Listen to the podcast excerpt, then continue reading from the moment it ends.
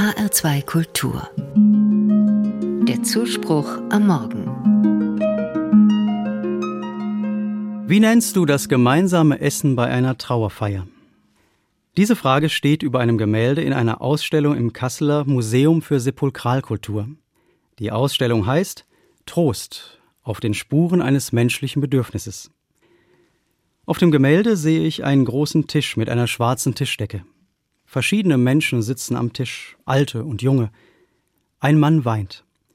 Links und rechts von ihm ein Mann und eine Frau, die ihm eine Hand auf die Schulter legen, ihr Gesicht dem Weinenden zugewandt.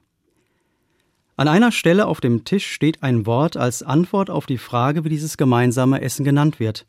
Leichenschmaus. Als Pfarrer werde ich oft zum Leichenschmaus eingeladen, meistens in einem Lokal oder im Gemeindehaus. Wenn ich kann, gehe ich hin.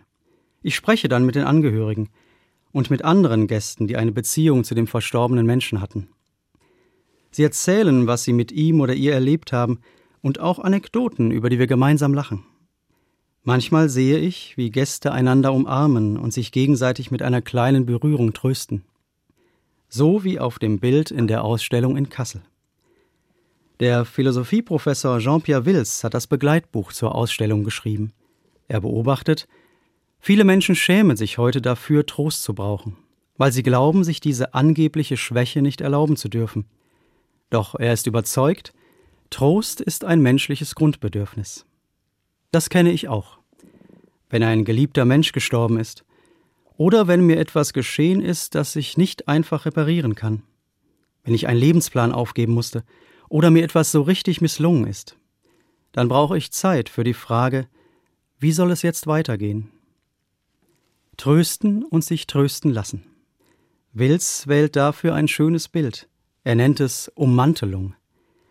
Wenn ein anderer Mensch signalisiert, ich kann deinen Schmerz nicht auf Augenhöhe miterleben, kann nichts ungeschehen machen, aber ich kann dich mit meiner Aufmerksamkeit umhüllen wie mit einem Mantel, wenn es kalt ist.